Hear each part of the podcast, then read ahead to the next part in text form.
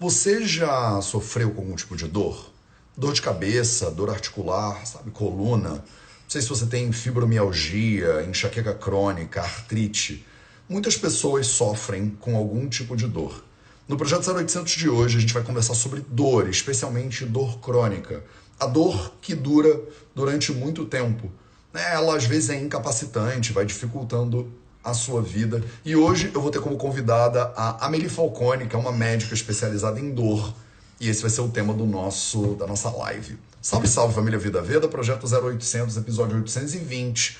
Segunda tentativa de fazer essa live. Na primeira, não sei porquê, né, o Instagram me cortou o áudio. Vocês estão me ouvindo bem agora? Todo mundo me ouve?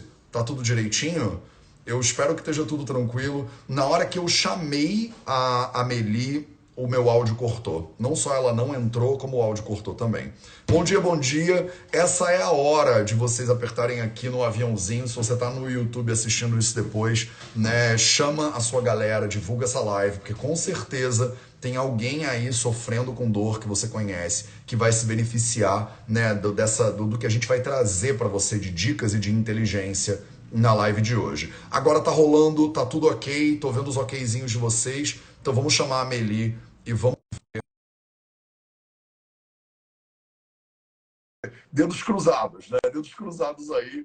Vamos ver se o Instagram não, não, não me corta. Se me cortar, vocês me avisam, hein, que eu tô sem áudio. Pelo amor de Deus, não me deixem aqui falando sozinho. Amelie, tudo bem? Você me ouve direitinho? Estou te ouvindo muito bem. Bom, dia, dia Matheus. Bom dia, dia a todos. Bem? Seja muito bem-vindo ao Projeto 0800. Eu queria começar é, com você se apresentando para as pessoas.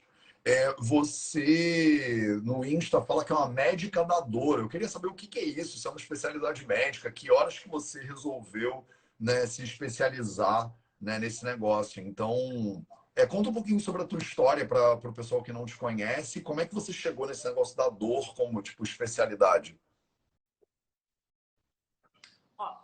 Durante a faculdade de medicina, eu vou. Você está até perto da minha casa, que eu fico ah, em Metrópolis, legal. Juiz de Fora, Minas. É, durante a faculdade de medicina, eu aparentemente eu ia para a área cirúrgica, até que pela primeira vez eu entrei no centro cirúrgico como anestesista, como estagiária de anestesia. Ajudei num procedimento gigantesco e no outro dia, quando eu cheguei no, no, na UTI, uma pessoa com corte gigantesco, a única reclamação do paciente era, era o, o barulho do monitor não tinha nenhuma, nenhuma reclamação de dor. E eu acho que aquilo ali foi a coisa mais linda que eu vi durante a graduação da medicina. Então, eu quis fazer anestesia por conta da dor. Quando eu entrei na anestesia, no primeiro ano, a minha avó, no primeiro mês, na verdade, a minha avó fez um quadro de neuralgia pós-herpética. O médico da cidade dela falou que tinha que cuidar com, com anestesista. Ela foi para o juiz de fora. Os meus chefes cuidaram dela. Aí nisso eu descobri que tinha uma subespecialização que era dor crônica. E eu vi muito impacto que fez na minha avó. No outro ano, a minha avó descobriu um quadro de câncer metastático e novamente a questão da medicina da dor entrou. E a minha avó viveu todos os últimos anos da vida dela com qualidade, com dignidade, que isso é muito importante. Então, eu terminei anestesia e eu fui me especializar em dor. A dor é uma subespecialidade de várias é, outras especialidades. Ortopedia, neuro, cirurgia, neurologia. A acupuntura também é um dos pré-requisitos para lidar com dor crônica. E ela é até uma especialidade, que você tem, a gente tem número de registro, prova de título, etc e tal. E ela é muito legal porque uma das coisas que a gente mais vê ali é como que as próprias sociedades de dor pregam a questão da multidisciplinaridade. Todos os congressos grandes de dor, eles são congressos multidisciplinares. Porque ninguém trata dor sozinho. E foi outra coisa que também me chamou muita atenção na questão da medicina da dor. A questão de você ter uma equipe cuidando de um paciente, cercando aquele paciente por todos os aspectos. E isso é muito importante, né, Matheus? Pode perguntar para qualquer pessoa aqui. A maioria acha que dor se trata com remédio. E a gente sabe que não é. Então a gente tem até muitas questões de concepções culturais para a gente trabalhar quando a gente fala nessa questão do tratamento da dor. Inclusive, ao longo da semana, eu peguei alguns vídeos seus de dor. E eu achei eles muito, muito, muito interessantes. peguei um de dor na lombar com Caio, que você fala muito da questão do movimento inteligente. E que, querendo ou não, quando a gente pensa em dor, o movimento, ele é um dos maiores respaldos que a gente tem no tratamento e na prevenção de dores crônicas. Quando a gente pensa na dor, ela vai muito, muito além de remédio. Só que, claro, pela sociedade que a gente vive, de hiper imediatismo, hipermedicalização, você, qualquer hora que você abre, tem uma propaganda de um remédio da dor. As próprias farmácias, elas são, elas são formadas para, no final, você montar sua farmácia em casa, né? Você vai comprar o shampoo e a mulher te dá um ticket no final de todos os remédios que você tem analgésicos comuns sem receita. A gente tem uma sociedade que favorece muito a automedicação, que é um grande tiro de pé quando a gente pensa no tratamento da dor. Porque quando a gente pensa na dor crônica, a dor ela deixa de ser um sintoma e ela vira uma doença de fato. E como que nós tratamos uma doença? Como que nós tratamos um desequilíbrio numa pessoa? A gente tem que ajustar a alimentação, a gente tem que ajustar o sono, a gente tem que olhar essa questão, como que esse paciente se movimenta ao longo do dia, avaliar o nível de estresse, eu falo com o paciente que a gente vai cuidar da dor igual a gente cuida do coração, igual o endócrino cuida da diabetes. Ela é muito, muito mais complexa. E aí aquele vídeo seu, é legal, você legal. Que honra, obrigado. Você tem um vídeo dos quatro pilares da saúde. Que é justamente as quatro coisas que eu falo no meu consultório de dor. E foi as quatro coisas que eu coloquei como pontos importantes no livro quando a gente pensa nessa questão Uau. de tratamento de dor crônica. Não, que máximo isso. Você sabe que mês que vem, em junho, vai lançar meu livro que chama Os Quatro Pilares da Saúde. Então, é, eu acabei de aprovar Sério? ontem à noite a versão final, capa, tudo com a editora. Então agora já está indo para produção. É, eu não tenho data ainda do lançamento, mas quando tiver eu vou avisar todo mundo.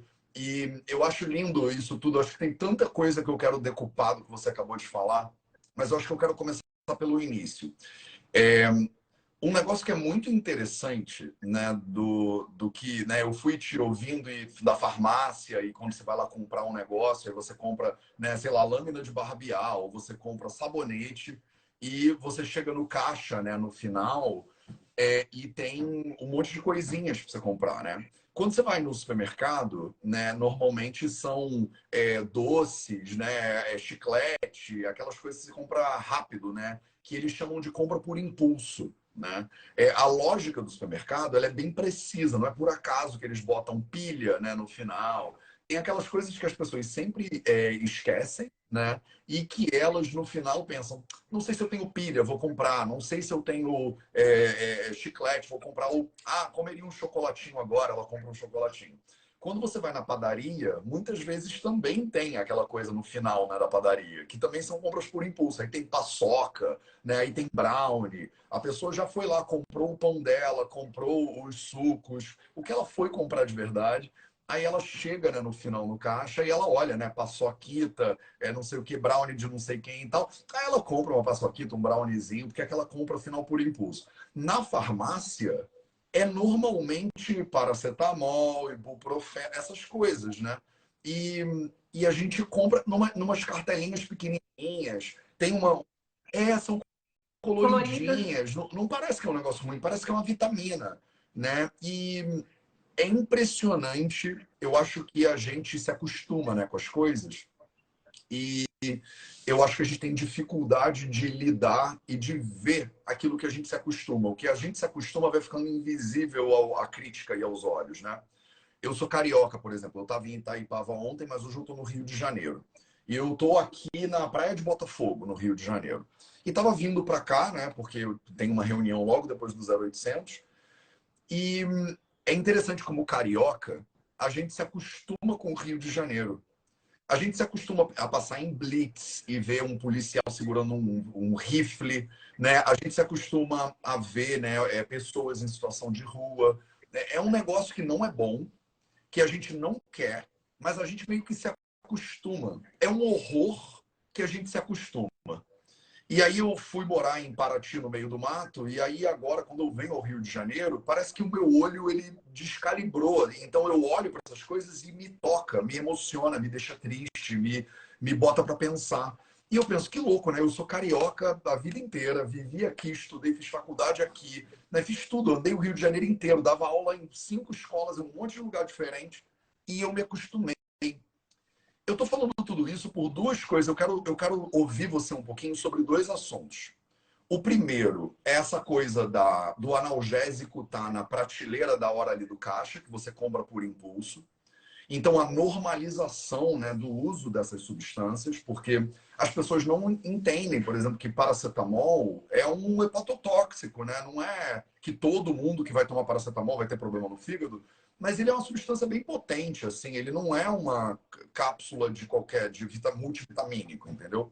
E existe uma normalização, eu acho, do uso desses analgésicos que são, né, nos Estados Unidos, em inglês, eles chamam isso de over the counter, né? Que você compra no sem precisar de prescrição médica, né? É, compra no balcão, né? Alguma coisa assim. E eu queria te ouvir um pouco sobre isso, né? E depois eu vou te guiar aqui, porque eu fico curioso, fico me colocando no lugar da pessoa que está assistindo a gente, né? E a segunda coisa que eu acho que vale a pena a gente entrar um pouquinho nesse início de live, Amelie, é sobre essa sensação, essa, essa normalização, né? Tipo, olha, eu tô com um pouquinho de dor de cabeça. Ah, toma uma Neuza. Não tem esse negócio. Até o nome né, do remédio é feito para parecer que é uma é sua amiga, né? Ela é a Neuza, sua amiga, né? Tipo, não conta com ela que ela vai te fazer bem. Então, a primeira coisa que eu queria ouvir de você como médica é que, é que você fale um pouquinho como anestesista, é, porque você começou a tua fala falando de um negócio que é lindo dos analgésicos, né? Que é você poder pegar um ser humano que deveria estar tá sofrendo e ele não tá. Isso é fantástico, né? Isso é, vale para uma mulher que está em trabalho de parto e não está dando conta, não está se aguentando, já perdeu as forças, e aí vem um anestesista e ele meio que salva aquele momento né, de parto. E é lindo para a família e para e a mulher também poder receber esse tipo de cuidado. Né, para uma pessoa que está numa situação de dor e que está se, né, é, é, que não aguenta mais, né? A dor ela nubla toda a experiência de vida da pessoa. As coisas não têm o mesmo gosto. E aí o anestésico ele entra como um salvador, né? Ele entra para deixa a pessoa poder viver, respirar, namorar, né? Fazer as coisas. Ao mesmo tempo, eu queria te ouvir se tem um lado perigoso, delicado, é, que a gente deveria tomar cuidado. Então, para as pessoas que estão assistindo ou que né, tomam um remédio, tipo, é pastilhazinha ou é um negócio que ela deveria ter cuidado? Por que, que não tem prescrição médica, Meli, para essas coisas? Não, quando você começou a falar, diversas pessoas subiram a questão aqui de como todo mundo tem alguma farmácia em casa. Alguns falaram sobre como que carrega é, remédio para viagem, etc e tal. Que aí é o grande problema que você começou a falar. Quando o remédio ele não tem obrigatoriamente uma receita médica, ele Sim. passa a falsa impressão que ele é um remédio seguro. Ele tem é, efeitos colaterais como todos os outros. Eu falo que o maior medo que eu tenho na vida é a questão dos anti-inflamatórios. Porque você nem entrou nele, mas as populações, principalmente a população idosa, eles fazem um abuso gigantesco dessas substâncias. E você chega ali no final da farmácia, né? Tem todas as suas pastilhas coloridas, em apresentações diferentes, caixas diferentes, em nomes bonitos. E muitas vezes, quando você compra, você acaba o quê? Tomando uma dose muito maior do que a recomendada que você compra a substância isolada e toma ela em mais duas ou três associações. Os remédios, eles são muito importantes, só que a gente tem que saber qual que é o real é, importância do remédio. É o que eu falo muitas vezes, até quando você falou é, na live com o Caio a questão do movimento, do movimento inteligente, eu falo, qual que é a função muitas vezes da gente entrar com uma medicação de dor para o paciente? É ele diminuir a dor para ele conseguir reabilitar. Para o fisioterapeuta, fazer o trabalho dele. Por que, que muitas vezes eu faço os procedimentos para dor? Diminuir a dor para o paciente acertar o que ele precisa de acertar na vida dele. Os remédios, procedimentos, até as próprias questões de cirurgia, elas são pontes para o paciente tratar a dor. É isso que é uma coisa que tem que ficar bem clara. Se todo mundo guardasse só Legal. isso na live, eu já ficaria muito feliz. Eles não são o cerne do tratamento. Eles são partes do tratamento que vão possibilitar o paciente aliviar a dor e, consequentemente, tratar. O que é que está causando a dor naquele paciente? É o sedentarismo? São os distúrbios de sono? É a questão do estresse? É a questão da própria alimentação? Quando você diminui a dor do paciente, você possibilita ele organizar a casa dele. Então, é aquela questão que a gente tem que estar sempre em movimento. Diminuiu a dor, opa, não é a hora de estacionar no sofá. É a hora de aproveitar aquilo e lembrar que a dor é um sinal de alerta. Tem alguma coisa errada aí que nós precisamos de resolver. Os remédios, eles são importantes, mas eles têm a função deles. Eles não podem ser o estágio final do tratamento. E essa questão da automedicação que a gente vê, que e aumentou muito, muito durante a pandemia, até pelo medo das pessoas procurarem pronto-socorros, etc e tal, ela muitas vezes, ela mascara a dor. Você tá com uma dor leve, você toma sua neusa, resolve. E vai indo, vai indo, vai indo. E muitas vezes a gente podia tratar aquela dor no momento inicial. Seria muito mais fácil de acertar. A própria questão da automedicação, ela é responsável pela cronificação da dor. Então é aquela questão, você teve uma dor em seis meses, tomou uma neusa, isso não é. O problema é quando aquela coisa começa a ficar corriqueira. E você falou uma coisa muito importante, que é a questão de como que a gente se acostuma. Na vida, a gente se acostuma com coisa boa e com coisa ruim. Uma das minhas especialidades, sonhos, foi no Rio de Janeiro. É... E o que me incomodou muito é como que eles normalizaram, o carioca normalizou a violência. Não, é tranquilo sair na rua, você só não pode sair de relógio, brinco, celular. Gente, não é normal. Isso é, a gente na vida, a gente acostuma com coisa boa e com coisa ruim. E as pessoas se acostumam a sentir dor. As pessoas se acostumam a não dormir bem. As pessoas se acostumam com desânimo, com a fadiga. Muitas vezes, aquilo é um sinal, opa, para, resolve o que tem que resolver, que você vai é, conseguir resolver isso e você vai conseguir ir mais além. A gente tem que lembrar que o nosso corpo, ele é inteligente. Ele nos manda sinais diretos que tem coisa errada. Então, às vezes, aquela dorzinha, aquele cansaço, aquela insônia, aquela irritação, tudo que é rotineiro, nós precisamos começar a nos observar. Porque pode ser um sinal de que tem alguma coisa por aí. E a dor, sem dúvida, é uma delas. A normalização da dor e muitas vezes a romantização da dor ela é outra coisa, que assim como a automedicação, contribui muito é, para a cronificação das dores. Eu acho que tem um elemento que é extremamente perigoso, né, quando a gente fala do Rio de Janeiro e da dor, que é que esse ponto que eu acho que é fundamental da normalização, né? Eu vejo muitos pacientes que eu pergunto, você toma algum remédio? O pessoal fala primeiro que não. Aí depois é que eu vou descobrir que não, mas todo mês eu tenho TPM, a minha TPM é muito forte, e aí eu tomo. E aí você vai vendo depois que a pessoa fala, pô, eu tenho TPM, então eu tomo remédio. E na cabeça dela, tipo, as amigas dela têm TPM e tomam remédio. De repente a mãe dela, a irmã dela tem TPM e toma remédio. Então, a sensação que dá é, TPM é um negócio que dói mesmo. E não tem como ter uma TPM que não dói. É um negócio que não existe, é impossível. Tá todo mundo a doença que mais mata é a doença cardiovascular. Então, eu vou morrer de doença cardiovascular. Ou a segunda que mais mata é câncer. Eu provavelmente vou morrer de câncer. A gente chega num lugar de. Dizem, né? Não sei se vocês estão na live agora, né? Já ouviram isso.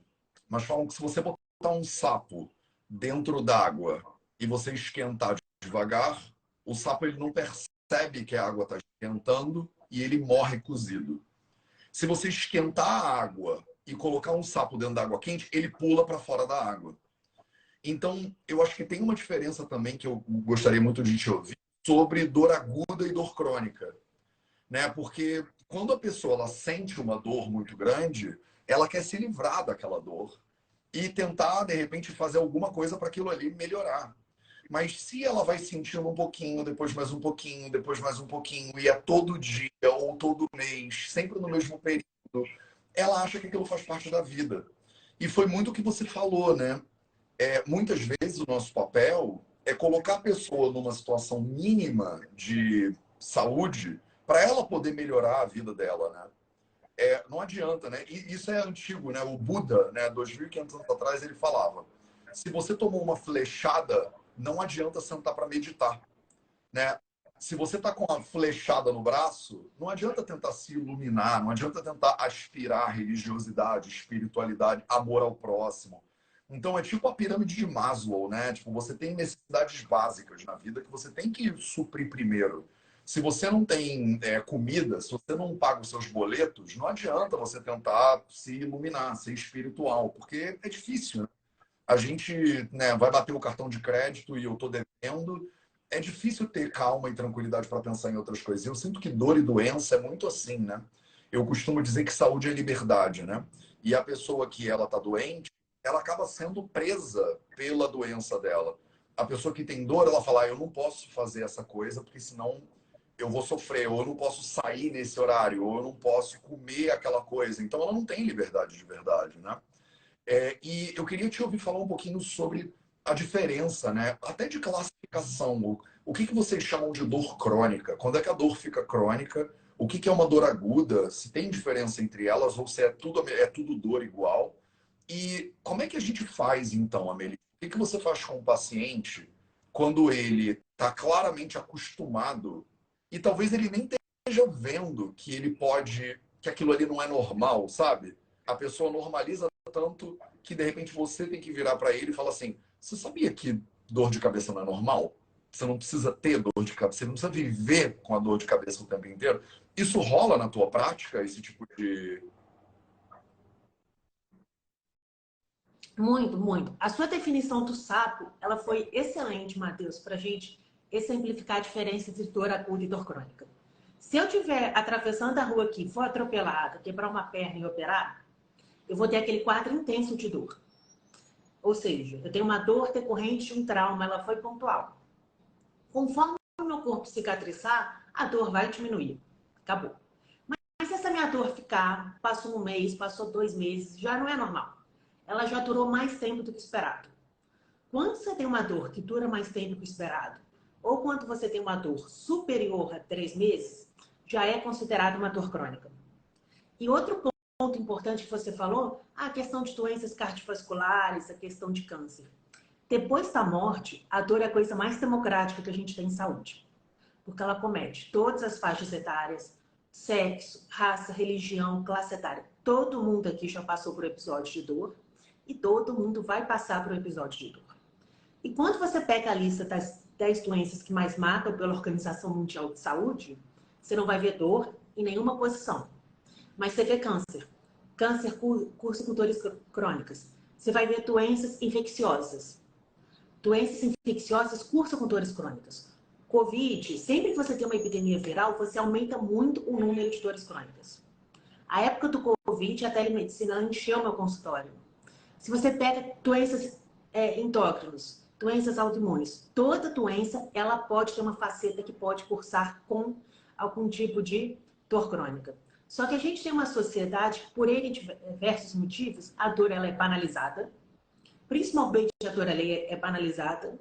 Não é só, não é nada, é só uma dorzinha, é normal sentir dor. A dor muitas vezes ela tem até um aspecto religioso que muitas pessoas interpretam ela como punição. E você também tem a questão que a dor, ela muitas vezes ela é observada como um sinal de fraqueza. Você falar que tem dor, você está mostrando que você é fraco. Então, por N diversos motivos, as pessoas, elas próprias diminuem a dor dela e, a, e elas mesmas normalizam a dor dela. E muitas vezes eu tenho que levantar esse viés no consultório. Às vezes o paciente vem para mim por conta de uma dor no pé e eu descubro que ele tem uma enxaqueca não controlada há anos. Não, mas tudo bem, enxaqueca é normal. Gente, não é normal. Eu gosto de comparar muita dor com a diabetes para ficar mais palpável e compreensível. Eu, gente, não é normal uma pessoa ficar com uma hiperglicemia de 500 todos os dias. A gente vai tratar. A gente vai tratar. Ah, mas eu consigo conviver assim. Você consegue conviver hoje que, que acontece? Eu falo muito que a dor crônica, além dela ser uma doença invisível, então muitas vezes esses pacientes sofrem sozinhos porque eles não têm apoio de família, amigos, trabalho e da sociedade. Ela é muito uma doença silenciosa. Ela começa como uma dorzinha que não incomoda ninguém e você vai ligando. Só que aquela dorzinha diária, ela acaba com o seu ânimo, ela começa a te deixar irritado. Aí ela começa a te afastar das suas atividades de prazer você deixa de participar. é, das suas reuniões com família, saídas com, a, com amigos, etc e tal. Começa a diminuir sua produtividade no trabalho. Você para de dormir bem e quando você pisca o olho, a sua vida inteira está tomada pela dor e pelas consequências dela. Então, muitas vezes, na consulta, o paciente fala que é só dor, só que assim, Matheus, eu pergunto tudo de tudo na consulta. E às vezes eu falo que dá vontade de colocar uma câmera na sala. Porque a, quando a pessoa procura um médico de dor, ela quer um, remédio ou quer um bloqueio. Até por, por todas as questões culturais que a gente fala. Quando eu pergunto de sono, você já vê que o paciente já arregala o olho. Quando eu pergunto de alimentação, então, parece que eu falei assim, o maior absurdo. E por aí vai. Os pacientes que vão para você, eles são muitas vezes mais conscientes em relação para mim. Os meus não. Realmente dá vontade de colocar uma câmera, porque é uma reação, às vezes, mais é, engraçada que a outra. Né? Então, é, eu pergunto tudo de tudo para o paciente. Pergunto sono, pergunto relação, pergunto sexo, como é que tá tudo. Aí o paciente fala que a dor nem tá dando. Aí eu começo a mostrar coisas na vida dele que é a dor que está ocasionando. Memória, sono, irritação, briga com o cônjuge, falta de paciência com os filhos. A dor é uma verdadeira erva daninha que ela entra silencioso quando o paciente ele nem sabe que a culpa de tudo é da dor.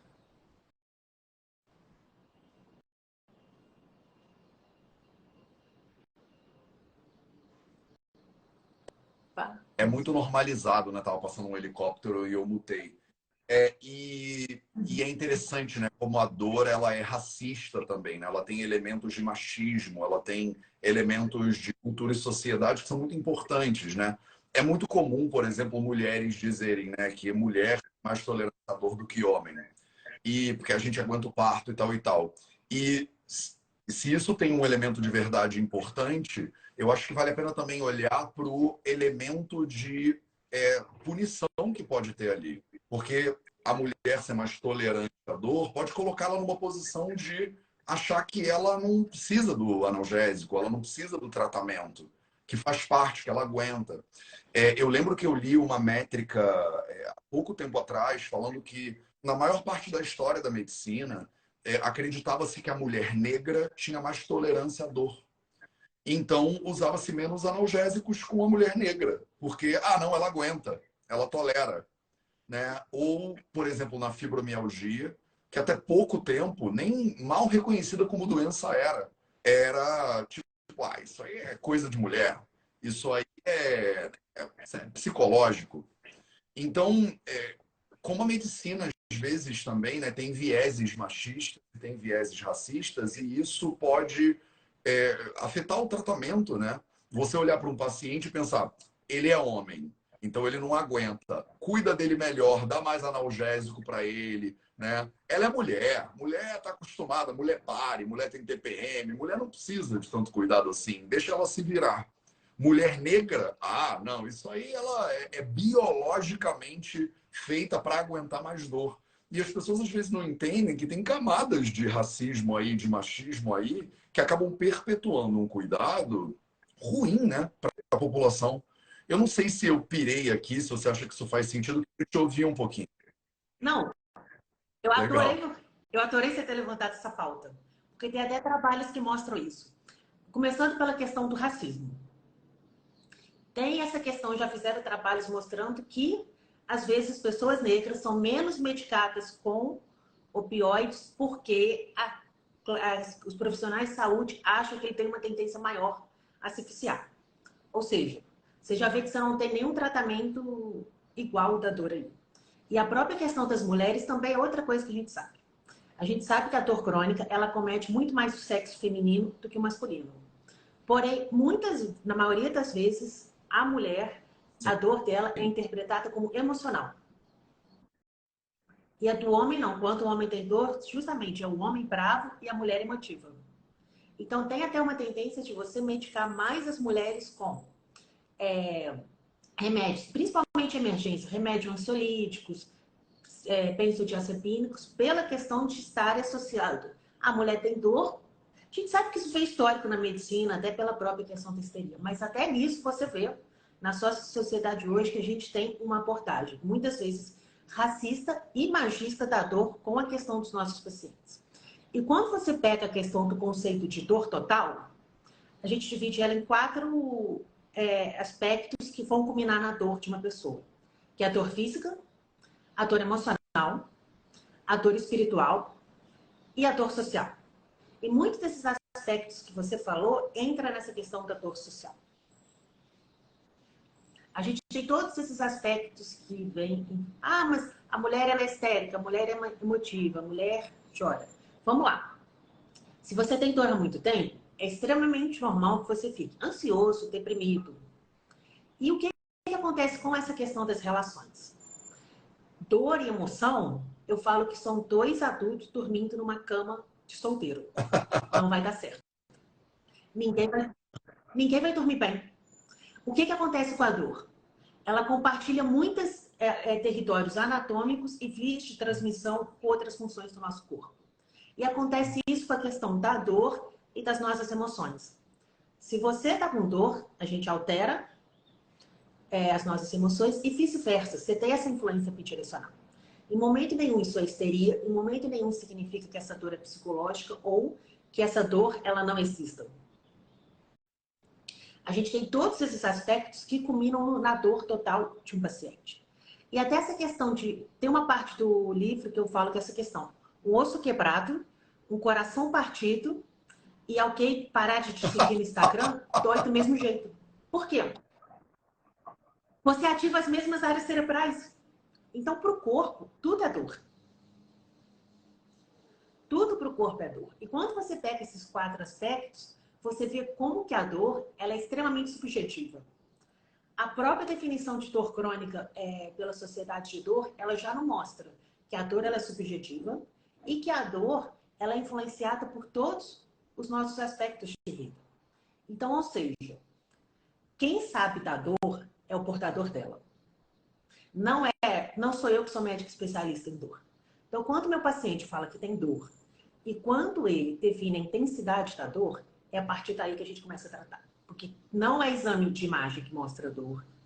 Não é a questão se você está conseguindo fazer ou não suas atividades diárias que mostra dor.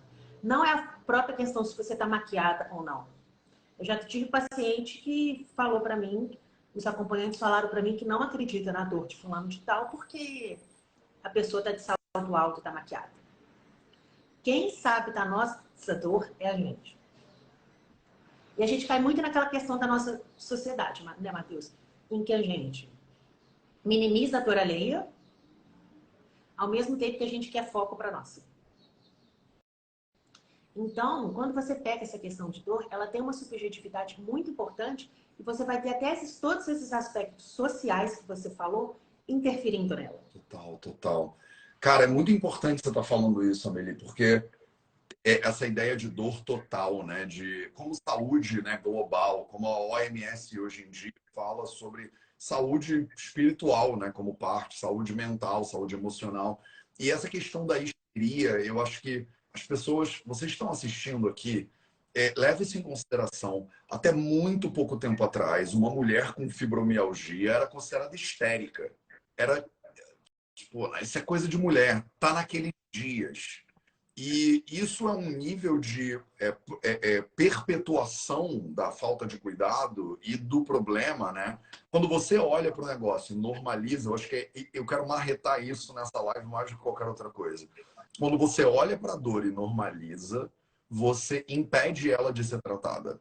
Isso é verdade para tudo na vida. Quando você olha para o Rio de Janeiro e normaliza, a gente tem mais dificuldade como cariocas de melhorar o estado geral da cidade. Assim, porque a gente fala, isso é Rio de Janeiro, isso não tem jeito não. Sempre foi assim. E não foi sempre assim.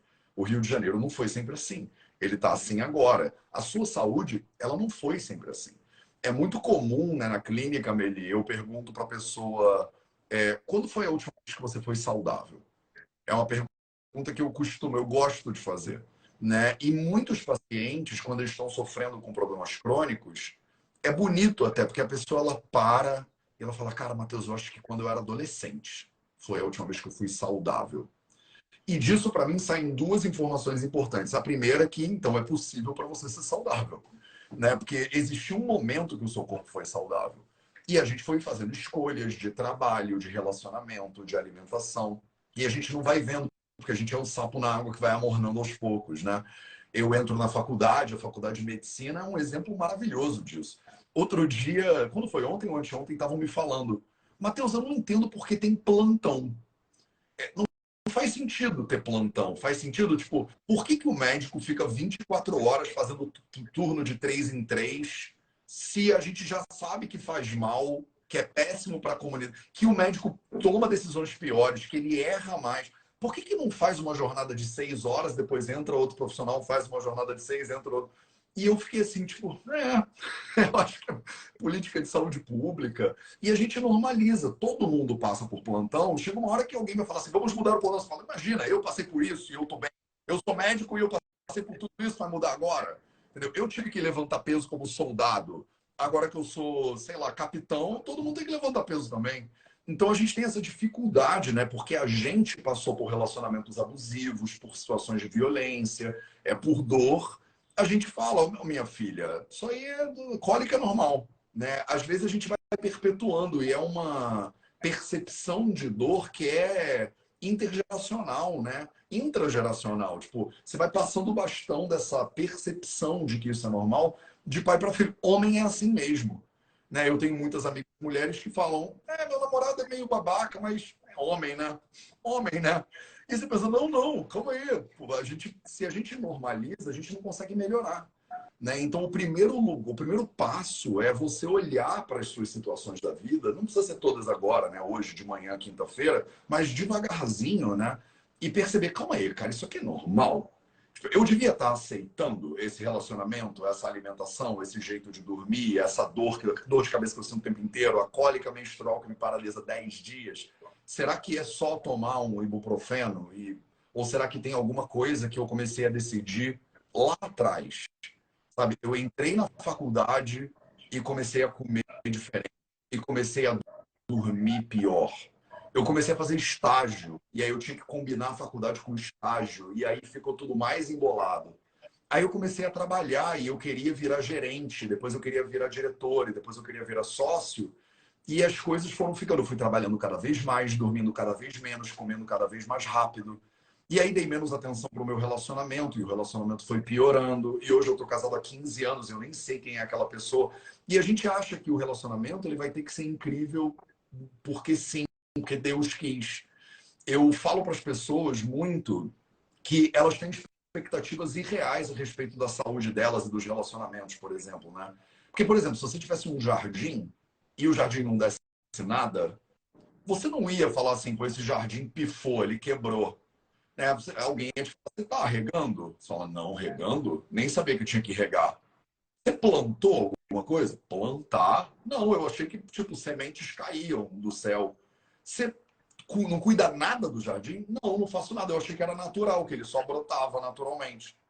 E aí tem que vir alguém com um mínimo de consciência de jardinagem ou permacultura e falar: então, se não der água, não mexer no solo, não plantar semente, não aguar um pouco, não dá nada. O seu jardim ele não tem como florescer, não tem como, entendeu?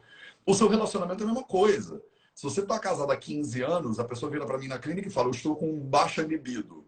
Eu falo: Você não está com baixa libido, você está 15 anos com a mesma pessoa e você não investe dois minutos no relacionamento. Nem dois minutos. Já fez algum curso, já leu algum livro? Vocês, já, vocês conversam sobre sexualidade? Não, Matheus, como assim conversar com meu marido sobre sexualidade? Nossa, fico até com vergonha. Como é? Você fica com vergonha de conversar com a pessoa que você transa, que você dorme junto, que você teve filho junto. Sabe, tipo, tem um pedaço do seu microbioma que é igual da vocês, vocês são o mesmo bicho quase. E você não pode conversar com a pessoa sobre sexualidade. É óbvio que a sua libido vai estar ruim. Se a gente não pode falar né, sobre dor, sobre os médicos estarem trabalhando mais do que eles deveriam em horários absurdos, né, não tem como mudar o sistema de saúde pública. Se você não puder falar para uma pessoa que, tipo assim, olha, sentir dor não é normal, né? É um aviso do teu corpo que tem alguma coisa aí precisando de atenção. E a minha coluna doeu um pouquinho, e eu penso, escala a boca coluna, tomo um remédio porque eu tenho que escrever um e-mail, porque eu tenho que fazer uma reunião. Eu não posso olhar, né? Eu não tenho autorização, às vezes eu não tenho tempo, né, Amelie, tipo, para parar e olhar para esse aviso. Meu corpo ele tá gritando e eu tô meio calando a boca dele porque eu não, se eu parar agora, eu vou ser demitido. Se eu parar agora, eu não dou conta de buscar os filhos na escola. Então, eu preciso, a gente precisa começar a abrir espaço, né, para diminuir talvez a velocidade um pouco e olhar para essas coisas. Eu não sei se, se você concorda com o que eu estou falando, mas você comentou num negócio de um livro e eu quero muito que você fale desse livro aí. E eu estou muito querendo uma cópia desse livro aí. Então, conta do livro de. Você falou, porque no livro eu. Não, a editora não dá uma cópia para você. Não, Matheus, você falou tantas coisas tão pontuais e como que essa questão é, da nossa formação médica ela é voltada para prejudicar o médico. Nós somos profissionais de saúde que nós temos que cuidar das, é, da saúde alheia, mas o sistema foi criado para prejudicar a nossa saúde. Olha a coisa mais absurda do mundo, até sobre aquela questão que a gente falou de normalizar coisas ruins na vida. Durante a residência de anestesia, eu chegava no centro cirúrgico antes de 7 horas e saía à noite. Três anos da minha vida, sim, trabalhava final de semana. Quando eu vim para São Paulo fazer dor, eu fui fazer na Santa Casa de São Paulo.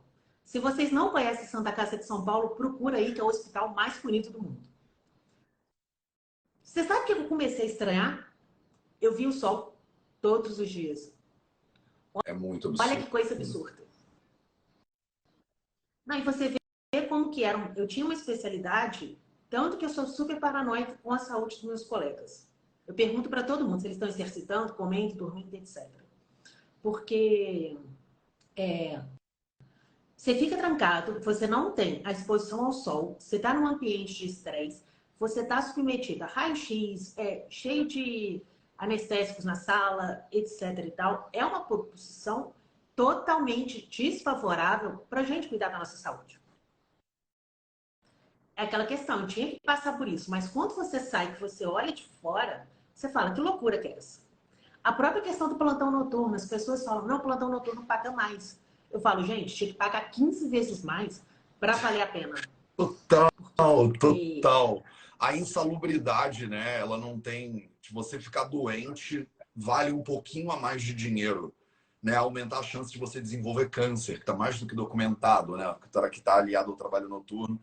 E a saúde é um negócio que você não consegue vender para pegar dinheiro de volta, né? Mas você. É, é muito louco, né, Amelie? Eu acho que. E é uma coisa de sistema, né? E não é no Brasil, na Índia é assim, na China é assim, nos Estados Unidos, na Europa a gente normaliza esse, essa falta de cuidado. E a gente está falando do médico, mas eu acho que isso é mais verdade ainda para os enfermeiros e enfermeiras, para os assistentes hospitalares, que também estão lá, também estão virando noite. Todo, todo mundo que é agente de saúde, e óbvio que a gente está falando de agente de saúde porque a gente trabalha com isso, mas com certeza outras profissões, tem vigilante noturno, tem a galera da limpeza, que se a gente tem uma sociedade que a gente normaliza, né, que algumas pessoas vão ficar mais doentes, elas recebem até um adicional para ficar doente, né, a gente está adoecendo as pessoas meio que de propósito, conscientemente. Né? A gente tem uma participação dentro disso. E tudo isso gera dor né, para as pessoas, de formas diferentes, que você falou muito bem, tipos de dores diferentes. Não, exatamente. Aí aquela questão, ah, eu não tenho tempo para exercitar, eu não tenho tempo para isso. Ah, se eu tiver que preparar minha comida, eu vou tomar tempo. Eu falo muito com profissional, com os meus amigos profissionais e com o paciente. Ou você para por amor próprio, ou você vai parar pela dor. E até, ah, mas não sei o que, etc. A gente tem que aprender a falar não. E, gente, e nós temos que criar as nossas rotinas de saúde dentro da nossa realidade. E a gente tem que priorizar elas. Se você tem pouco tempo, a gente vai priorizar a questão dessas nossas estratégias de saúde. E até a questão do livro, foi justamente isso. Tanto para a questão de mostrar mais, explicar mais sobre a dor, mas quando você pensa na questão de saúde, Matheus, não só do tratamento da dor, nós profissionais de saúde, nós somos mero coadjuvantes. É, se o paciente fica comigo duas horas na minha consulta, não são essas duas horas que vai mudar a vida dele. Não é a parte. Saúde acontece fora das clínicas de fisioterapia, fora dos consultórios médicos, fora do hospital tudo que a pessoa faz fora desses locais vai impactar muito mais a saúde do que aquele momento ali e ele sai com uma receita. Então, essa questão, seu projeto é fantástico, a própria questão do livro, tem muita coisa que dá para a gente fazer pelas pela nossa saúde quando a gente está em casa. Ah, mas eu vou ficar preso, etc e tal, que é sempre a questão que eu, que eu falo com os pacientes. Ah, mas eu vou ter que fazer exercício todos os dias, eu vou ter que viajar e fazer exercício. Falei, se quando você viaja você toma um remédio, por que, que você não vai fazer o exercício que é mais importante para a sua saúde? Amelie, eu tô desconfiando que você ah. tá mais médica do amor do que médica da dor, na real. A gente tem que mudar esse Instagram aí, hein? É, mas a dor a gente cura com amor, Matheus. É amor e acolhimento. Sim. Mas é, eu, eu, eu ainda falo para o paciente, gente, eu sou mulher. Mala de mulher já é, eu viajo pra caramba, não importa. Eu tenho a minha roupa de malhar, eu tenho meu tênis, etc e tal. Eu falo, quando você tira o exercício físico, né? É, é você tirar o meu ansiolítico, o meu remédio para dormir e o mecanismo que me faz comer bem. Eu gosto muito até de postar essa questão de, é, de rotina de exercício, ou até aquela questão, qual é o meu ritual de manhã? Até a gente já falou essa coisa de pressa. Odeio café expresso, eu odeio a questão do conceito do café expresso. Que é para você não estar tempo de passar um café. Eu sou mineira, então não vou entrar na polêmica do café expresso, café 4, que isso aqui não existe. Café 4 acabou, ponto final. Quando você pensa no. Não, Matheus, quando você pensa no contexto ali, é de é. você colocar uma cápsula se você não tem tempo para passar um café. Gente, isso mostra um reflexo de uma sociedade muito doentia.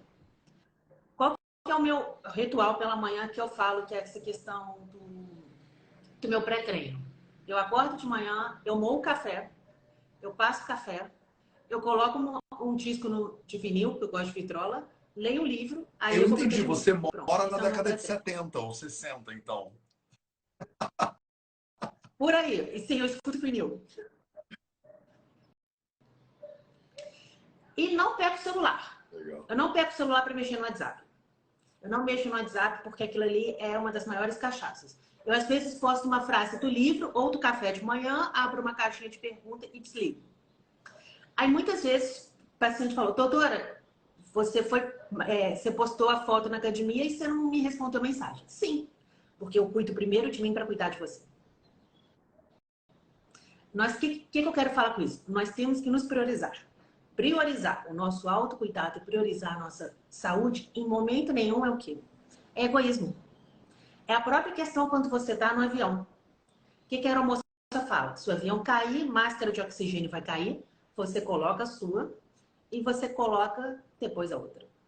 Ah, eu não posso porque eu tenho meu filho, eu tenho que cuidar do meu pai, eu tenho que cuidar. Até para a gente cuidar das outras pessoas, a gente tem que estar bem. Porque a gente peca muito a questão da síndrome do cuidador, não é, Matheus? Na questão de saúde. Como que, às vezes, essas pessoas, a vida delas acaba e elas estão em função da outra.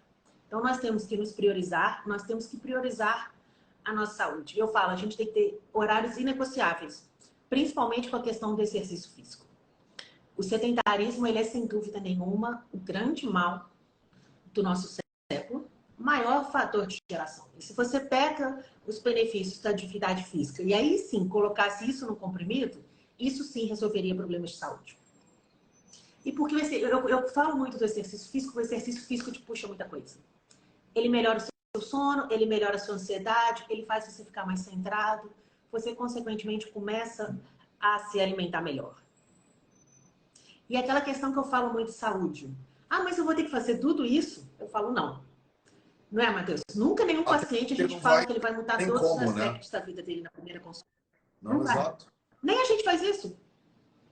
É você avaliar aquela pessoa, é vocês olharem para vocês e olharem qual que é naquela pessoa o ponto que eu começar a agir que vai ser mais estratégico e você age ali. Saúde é tabuleiro de xadrez. Se você mexe uma peça de maneira consciente, você muda todo o seu jogo a seu favor com poucas jogadas. Então, muitas vezes, quando o paciente vem para mim, eu nem preocupo tanto com a dor. Às vezes, eu preocupo muito mais com o sono. O paciente, ele volta com dor do mesmo jeito, mas ele volta mais feliz. Você falou que você pergunta muito sobre a questão de quando que a pessoa foi saudável pela última vez. Eu gosto de perguntar muito quando que ela foi feliz último momento dela de alegria. Ou então as coisas que ela gosta de fazer que lhe dão prazer. E as pessoas não sabem falar. Eu falo, quando você trata a questão da dor, você recupera a sua vida de volta. Porque a dor estava te impossibilitando de fazer muita coisa.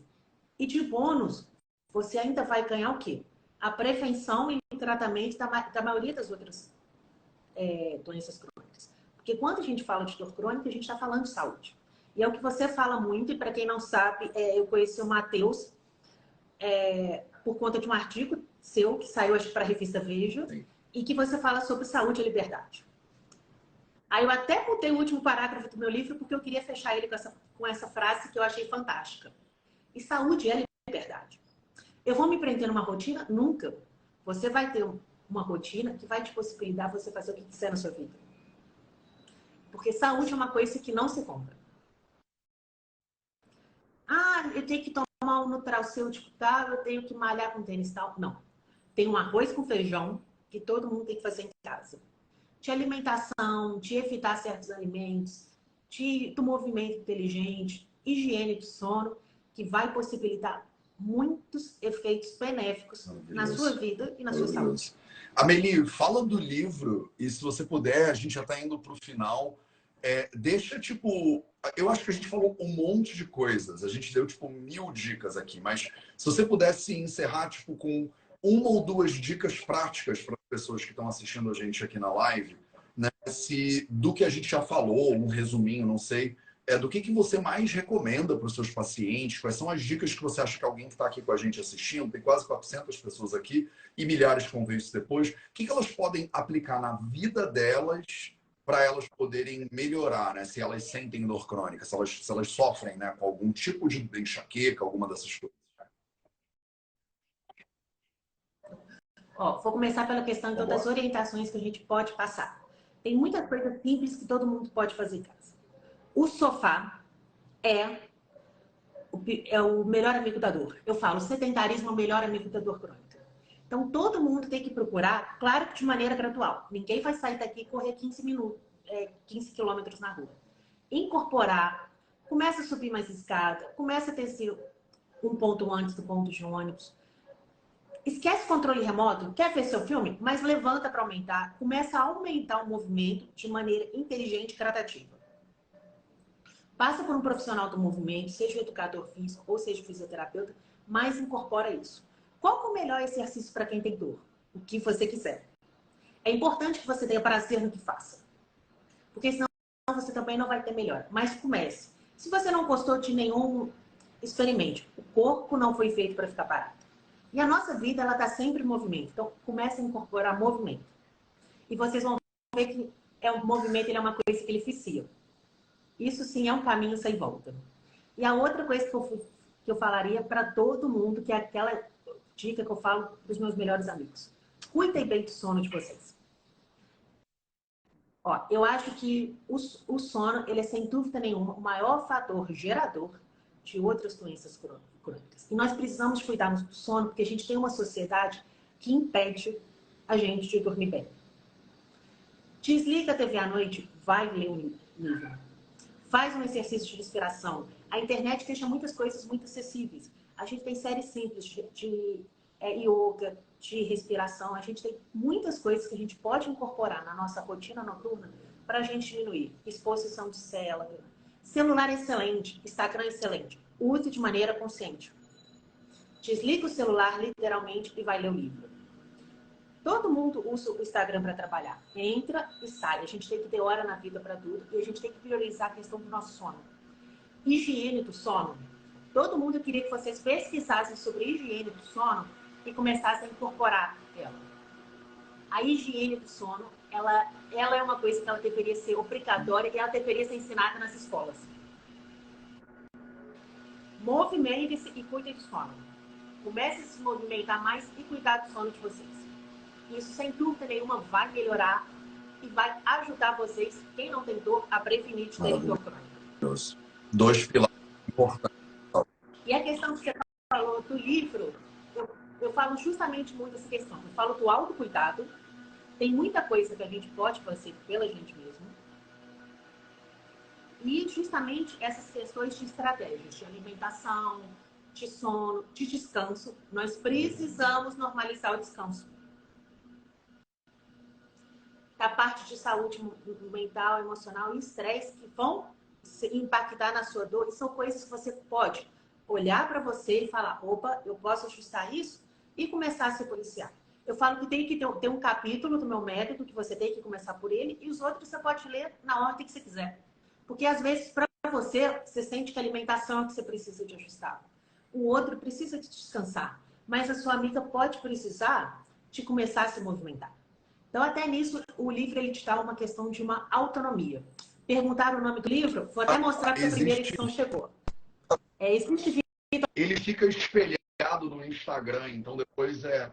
De, quando chegar o meu, eu boto para vocês nos stories e com certeza acham no Instagram da Amelie. Ah, para todo mundo que está aqui, só para vocês saberem quem está agora ao vivo com a gente, se você clicar aqui em cima, né, onde tem o título, você vai abrir assim, vai abrir uma, um negocinho, você não vai sair da live não, mas vai aparecer o meu perfil e o da Amelie. Aí você já clica para seguir a Amelie. Se você está assistindo isso na gravação, no Instagram ou no YouTube, o link dela está na descrição desse vídeo. Então as pessoas sempre perguntam qual é o link, qual é o Instagram, qual é o link e tal. Então você pode clicar ao vivo aqui em cima, clica que você já bota lá e segue a Amelie. É, e se você está assistindo isso na gravação, vai ter o link da Amelie no Instagram né, também na descrição. É, lá na tua bio eles conseguem saber mais, Amelie, sobre o livro? Consegue saber, eu vou, acabando a live, eu vou até abrir uma caixinha de perguntas para quem quiser saber mais sobre dor. Hoje eu tô com, hoje eu tô com de folga, tô voltando para Minas, eu vou responder então, no tá caminho. Combinadíssimo, ó, vocês sigam lá a Meli e ela vai abrir uma caixinha de perguntas hoje. Você que ficou com dúvidas né, sobre dor e não conseguiu tirar as dúvidas aqui na live, são muitas perguntas subindo, a gente não consegue ler tudo, né? É, vai lá na caixinha da Meli mais tarde que ela vai é, postar. E o livro né, da Meli né, sobre como viver sem dor, ele tá lá também na descrição, né, lá na, na bio da Meli. Cara, Meli, obrigado pelo carinho, por trazer tantas informações lindas para a gente nessa manhã de quinta-feira. Eu tenho certeza que é, algumas pessoas, não é todo mundo, mas algumas pessoas ouviram essa live e pensaram: eu preciso melhorar isso, sabe? Eu preciso mudar o meu sono, eu preciso botar um pouquinho de atividade física e vão querer se informar né, mais sobre, sobre, sobre essas coisas, né? E vão poder efetivamente melhorar a vida.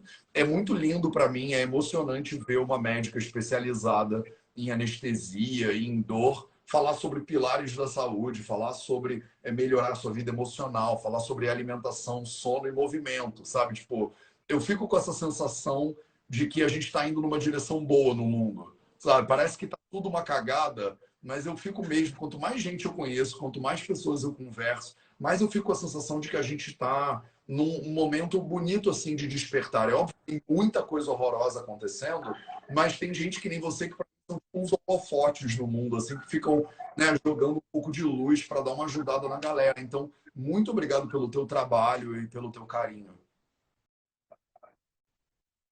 Muito obrigada a você, Matheus. Muito obrigada a todos vocês por terem passado essa manhã. E assim, lembre do que o Matheus sempre fala: saúde é liberdade. Priorizem a saúde de vocês. Obrigado, Priorizem a saúde de vocês. Obrigado, galera que estava aí na live o Projeto 0800, 0800 e a gente se vê de novo terça-feira que vem para mais um 0800. Beijo, Amelie. Beijo e até a próxima. Tchau, tchau.